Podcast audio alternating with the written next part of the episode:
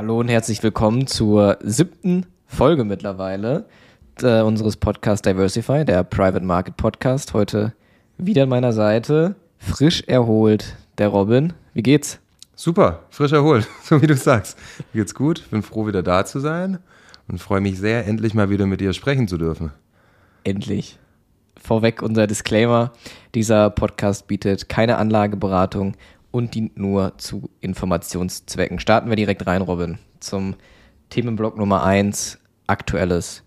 Ähm, was so jetzt in den letzten ja, Wochen und Tagen, als die ersten Berichte rauskamen, Companies, die lange rote Zahlen geschrieben haben, werden profitabel. In den letzten Tagen zum Beispiel Delivery Hero. Zeigt das so ein bisschen einen, einen Shift in der, in der VC-Welt? Ähm, also Funding bleibt aus, dann äh, gegebenenfalls Layoffs, Umstrukturierungen, sind ja einige Firmen dabei, die, die sehr viel Personal auch entlassen haben, ähm, um jetzt einfach den eigenen Cashflow so ein bisschen voranzutreiben und äh, ja, eher profitabel zu werden, als es eigentlich vielleicht der Business Case vorgesehen hat. Ja gut, das, weil eher vorgesehen, als es der Business Case, oder also eher als der Business Case es vorgesehen hat, ist jetzt bei Delivery Hero äh, nicht der Fall. Es wurde ja schon das ein oder andere Mal geplant, dann die Profitabilität zu rutschen. Aber wir haben ja, die letzten, keine Ahnung, zehn Jahre würde ich sagen, gab es sehr, sehr viele Plattformunternehmen, die an den Markt gekommen sind und ultra, ultra, ähm, also ultra günstige Zinsen. Und da war es Wachstum, also koste es, was es wolle, uferlos, dann hat ein Business Case, auch ganz klassisch, was ja viele Startups haben, was ja normal ist, du baust was neu auf und du hast dann irgendwie positive Skaleneffekte, je mehr äh, Kundinnen und Kunden oder Nutzerinnen und Nutzer äh, du auf der Plattform hast und irgendwann hast du dann mit deinen Minimargen bei dem Plattformgeschäft die Profitabilität, wenn du denn unfassbar riesig bist auf einmal. Mhm. Da ist auch ein paar Fintechs, die jetzt profitabel geworden sind, so im Brokerage-Bereich. Ähm, und das ist ja auch das, das Ziel eines jeden Unternehmens.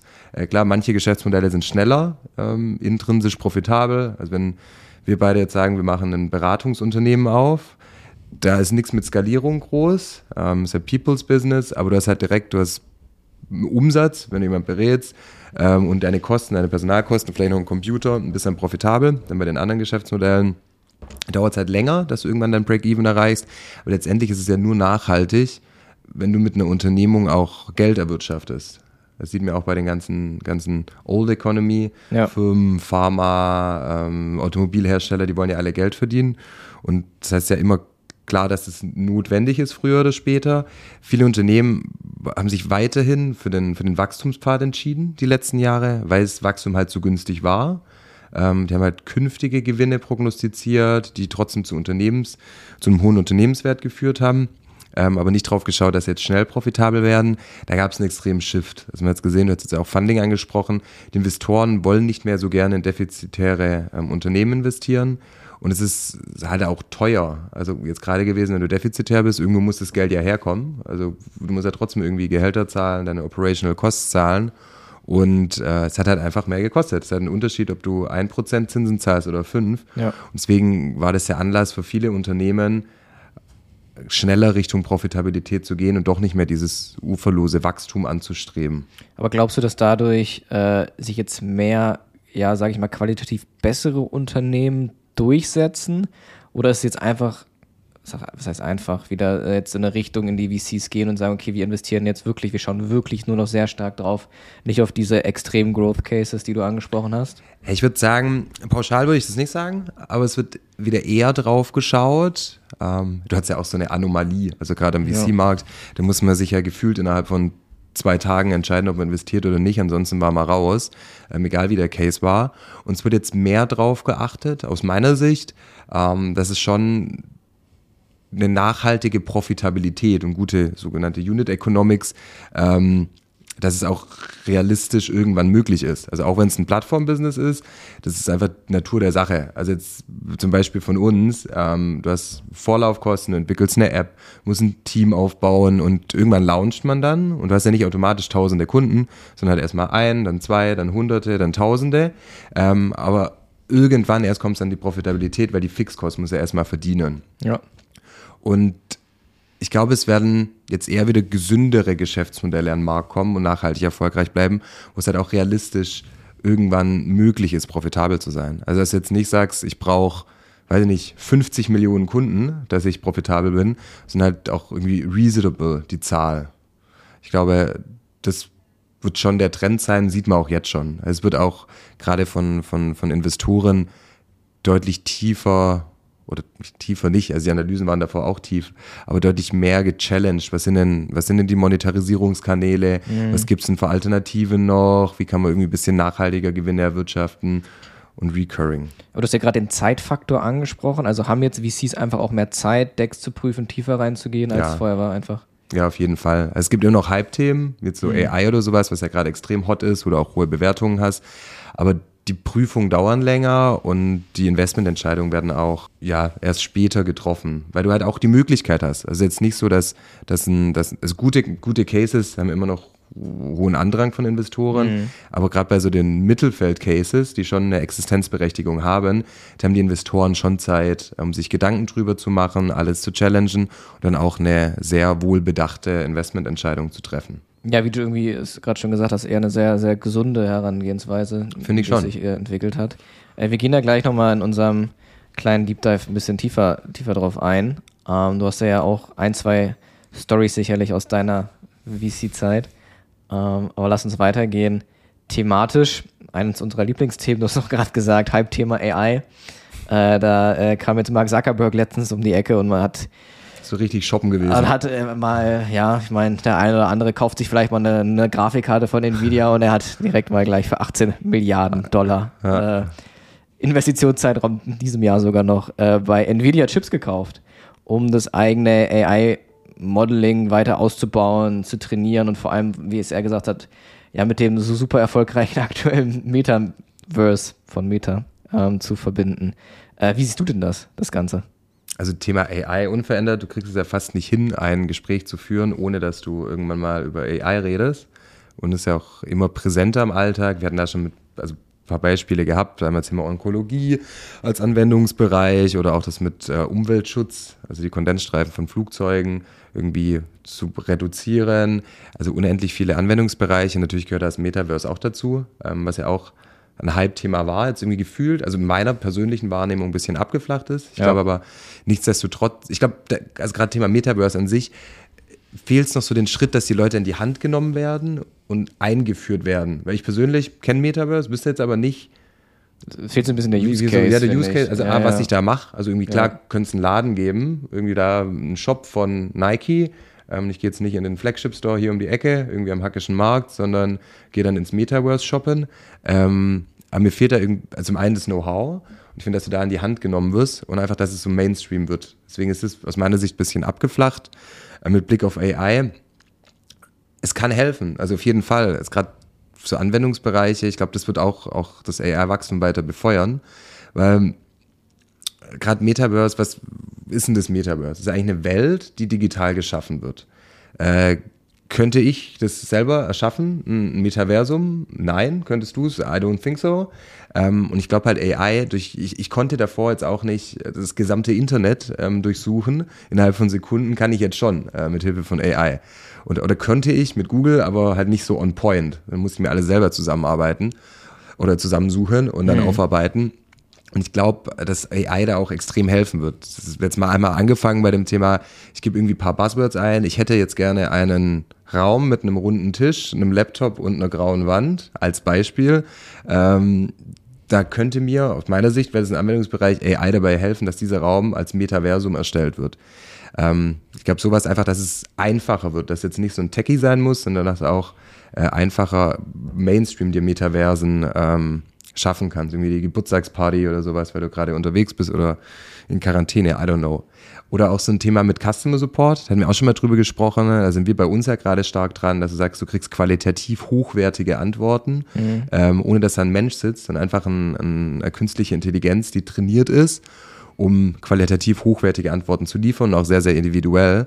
Und gerade im Metaverse kann es ja auch ein Avatar sein, dass halt jemand hast, der mit dir spricht, dreidimensional und hast einen Customer Support Agent im Videocall. Bauen wir unseren, unseren eigenen Now-Shop im Metaverse, wo du da reingehen kannst und dann. Äh ja, nee, sowas. Also super spannend. Oder auch, also ich habe es am Rande mich ein bisschen mit Metaverse auch beschäftigt.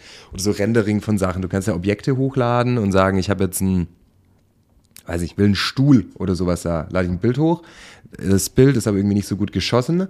Ähm, das heißt, im Metaversum wird es dann gerendert mit drei Beinen. Ähm, wenn der Stuhl wirklich nur drei Beine hat, steht er auch mit drei. Wenn es mhm. einer ist mit vier, steht er nicht so richtig gut. Ähm, dann passt es ja irgendwie nicht. Also einfach sieht falsch aus. Und ähm, ich glaube, durch künstliche Intelligenz, die weiß es halt, weil es angelernt ist. Das heißt, es kann auch das Rendering und sowas verbessern und automatisieren. Ich glaube schon, dass es auch ein, ein Wachstumstreiber für AI sein kann und auch sein wird. Ich hoffe, dass ich damit so, die Frage so halbwegs beantwortet habe. Ja, absolut. Nee, es, es, bleibt, es bleibt einfach spannend. Klar, die Frage ist natürlich, was ich jetzt da äh, kurstechnisch äh, kurzfristig sicherlich nicht weiter viel äh, darauf Einfluss lege als auf Meta oder auf Nvidia. Äh, aber ja, spannend, wie so ein bisschen da jetzt die, die Ausrichtung ist. Und äh, ja, ich meine, Meta hat ja, ja über die letzten Jahre super viel schon ins Metaverse investiert. Also die Investitionen äh, bleiben sozusagen. Also der, der Traum von Mark Zuckerberg wird weiter unterfüttert, zumal sie ja auch super viele Layoffs haben zurzeit. Das ist auch ja. sehr, sehr interessant, dann die Entwicklung zu sehen. Ja, wir bleiben, wir bleiben gespannt und bleiben dran. Ähm, kommen wir zu unserem zweiten Themenblock. Gerade schon ein bisschen über ja, VC-Themen gesprochen, äh, wie es äh, gerade mit dem, mit dem Funding aussieht. Äh, für alle Zuhörerinnen und Zuhörer, die ja es noch äh, nicht auf dem Schirm haben, du hast ja vor deiner Tätigkeit bei Now hier ein Family Office in, in Berlin mit aufgebaut und dann als äh, CEO geleitet und unter anderem dort in diesem Family Office auch ein ja, VC-Arm mit aufgebaut, wo ihr einige Investments getätigt habt. Ähm, was war denn da so der Fokus oder beziehungsweise kannst du uns da mal so ein bisschen, bisschen mitnehmen, wie das so angefangen hat, quasi den, fürs Family Office einen VC-Arm aufzubauen? Mhm, klar. Also das, das Family Office, bei dem ich davor tätig war, war sehr breit aufgestellt von Assetklassen. Also es ist nicht nur spezialisiert auf Kapitalmarkt oder Immobilien, sondern die war immer möglichst breit aufgestellt zu sein. Daher auch bei Now ja der Ansatz, Assetklassenübergreifend zu diversifizieren. Und es hat begonnen, ähm, als ich angefangen hatte, war die Allokation nur Private Equity, also Firmenbeteiligung und Real Estate. Ich habe dann begonnen mit Kapitalmarktinvestments, dann auch mit Alternatives angefangen, ähm, sprich Kunst- und Luxusgüter, also als, als Assetklasse. Mhm. Und ähm, dann war so die, wir haben mal drüber gesprochen, welche Assetklassen kann man noch investieren, dann einige Leute hier kennengelernt in Berlin und dann die Entscheidung getroffen, dass es auch Sinn macht, frühphasiger ähm, im Private Equity, also bei Direktbeteiligung, ähm, zu starten, was ja VC ist, Venture Capital und ähm, haben dann also Startup-Beteiligung, Startups, genau, dann prozessual, was haben wir gemacht? Also es waren zwei, ähm, haben wir gemeinsam gemacht mit zwei Gründern auch aus der aus der Fintech-Szene hier in Berlin die geexitet haben und schon eine Legal Entity gegründet, Kapital eingelegt. Und dann hat man ja als, zum einen als Family Office und dann auch als erfolgreicher Gründer einen ganz guten Dealflow. Also man wird immer gefragt, hey, möchtest du investieren oder spannender Case? Und nachdem wir also Dealflow bedeutet, dass, dass Leute dich anschreiben oder durch Kontakte bekommt ihr Pitch Decks zugespielt, genau. die äh, ja auf der Suche nach Kapital sind. Genau, genau. Und dann ist ja zum einen, wenn man aus der Finanzbranche kommt, ist immer gut, wenn man Sachen investiert, die man versteht. Äh, das heißt, Biotechnologie wäre ich jetzt nicht ausgewiesener Experte. ähm, und ähm, dann auch noch in einem Bereich, wo man schon länger tätig ist. Das heißt, wenn ich jetzt Kapital suche als Unternehmen in der Finanzbranche, also Fintech, gerade was gegründet habe, dann wende ich mich ja auch eher an Leute aus der Finanzbranche. Und so war dann relativ rasch klar, dass der Fokus auch Fintech sein muss, mhm. weil das verstehen wir, haben einen guten Dealflow. Und dann einfach mal angefangen. Ähm, also alle mit Investment schon zu tun gehabt, aber noch nie so professionalisiert. Und dann ja viel mit Gründern gesprochen, viele Decks gesehen, äh, die Cases angeschaut. Und dann, als ich ähm, noch im Family Office tätig war, ich glaube 13 oder 14 Investments getätigt, immer frühphasig Fintech, ähm, also vornehmlich ähm, Pre-Seed und Seed Investments. Also und ganz kurz, genau, Pre-Seed, Seed, das ist quasi so das zweite Mal richtig Geld einsammeln als, als, erst, erste, erste Mal. Erste oder zweite. Also ja. du hast ja meistens irgendwie so eine Angel-Runde. Mhm oder halt aus dem Bekanntenkreis oder Bootstraps mal, mal testest, dann baust du dein Produkt und dann geht es so langsam Richtung Skalierung, Product Market Fit finden. Das waren so die Phasen von uns. Und dann kommst du irgendwann Series A, Series B und so weiter, ähm, wo es dann wirklich in die Skalierung, Expansion geht, wenn du schon Product Market Fit hast und einfach nur deine, deinen Marktanteil ausbaust. Ähm, war für uns zu late. von der, von der, von der Phase.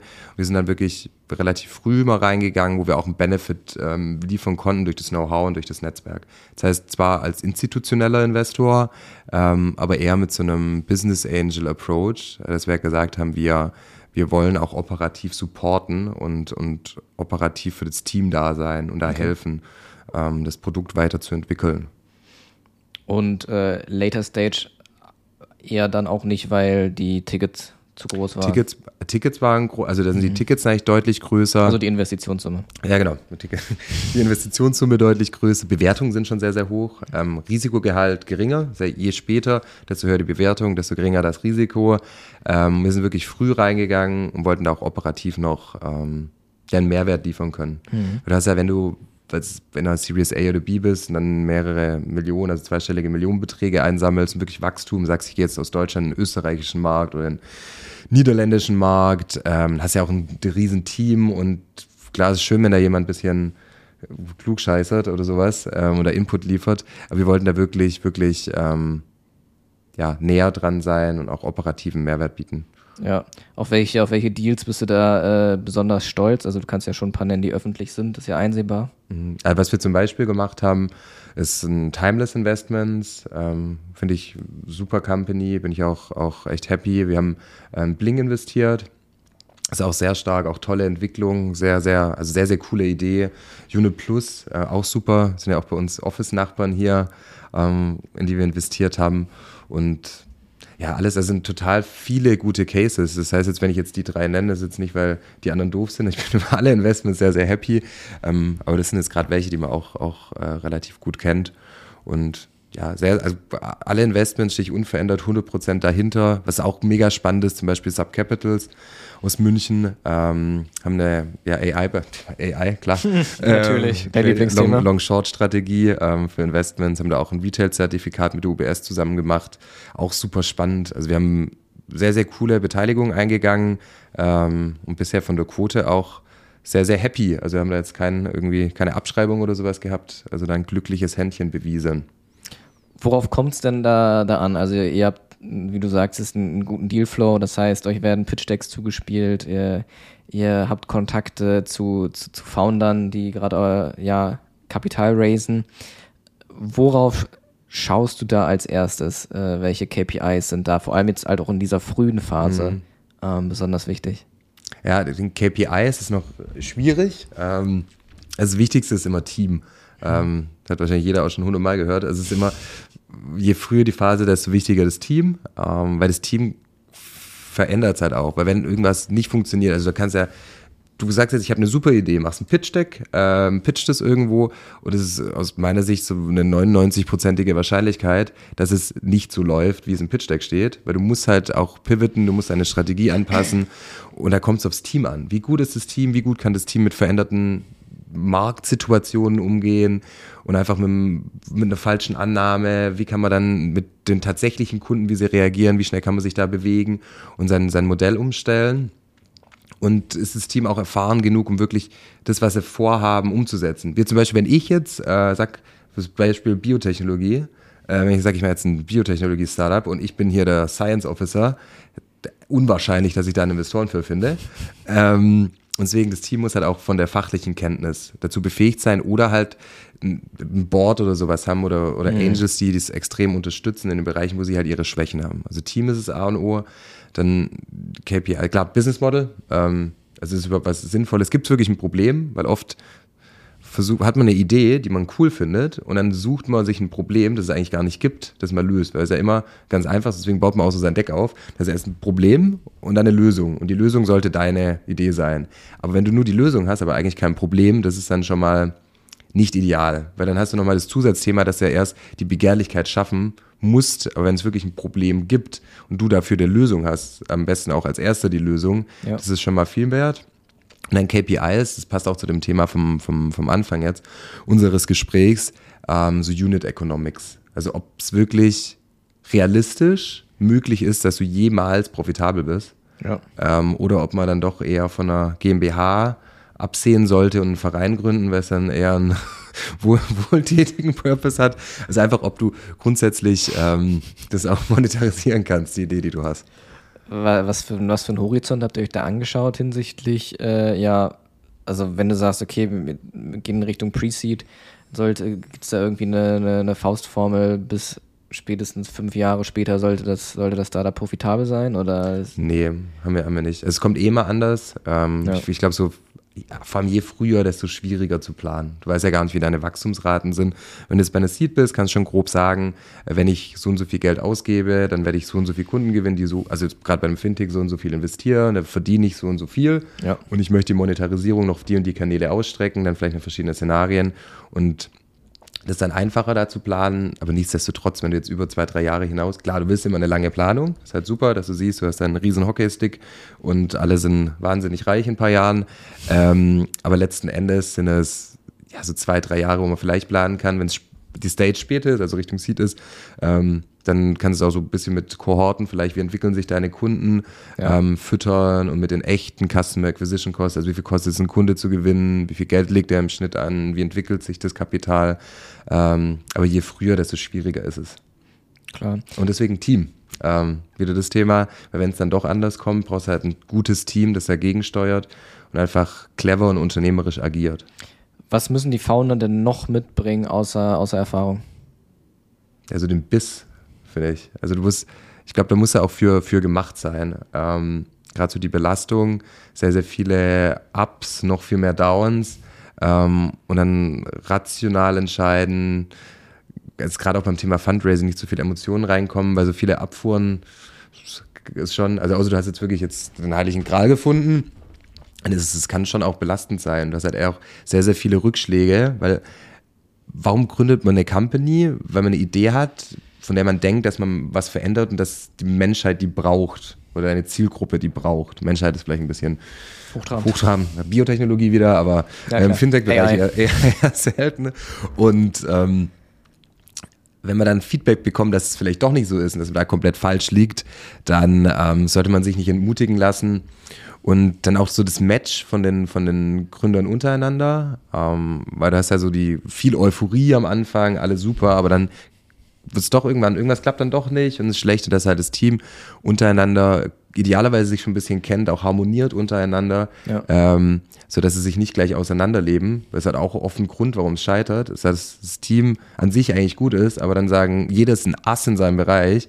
Aber wenn es dann mal doch irgendwie schwieriger wird, da die klare Rollenverteilung, dass man untereinander auch harmoniert ist. So was also harmoniert, das ist schon, schon auch sehr, sehr wichtig. Hm. Äh, es erinnert mich so ein bisschen auch, was, was, das, was du sagst, so ein bisschen wie aus, aus dem Lehrbuch. Ich erinnere mich an meine Entrepreneurship-Vorlesung in der Uni, wo äh, die Antwort auf alles war, was sollte ein Founder mitbringen, war äh, Resilienz. Und äh, ich glaube, das beschreibt sie auch würde, ganz gut. Würde ich unterschreiben, ja. Ja, hatte ich, habe ich keinen Quatsch gelernt in der Uni. Nee, das ist also gut gemacht. Glück, Glück gehabt. Ja. Glück gehabt.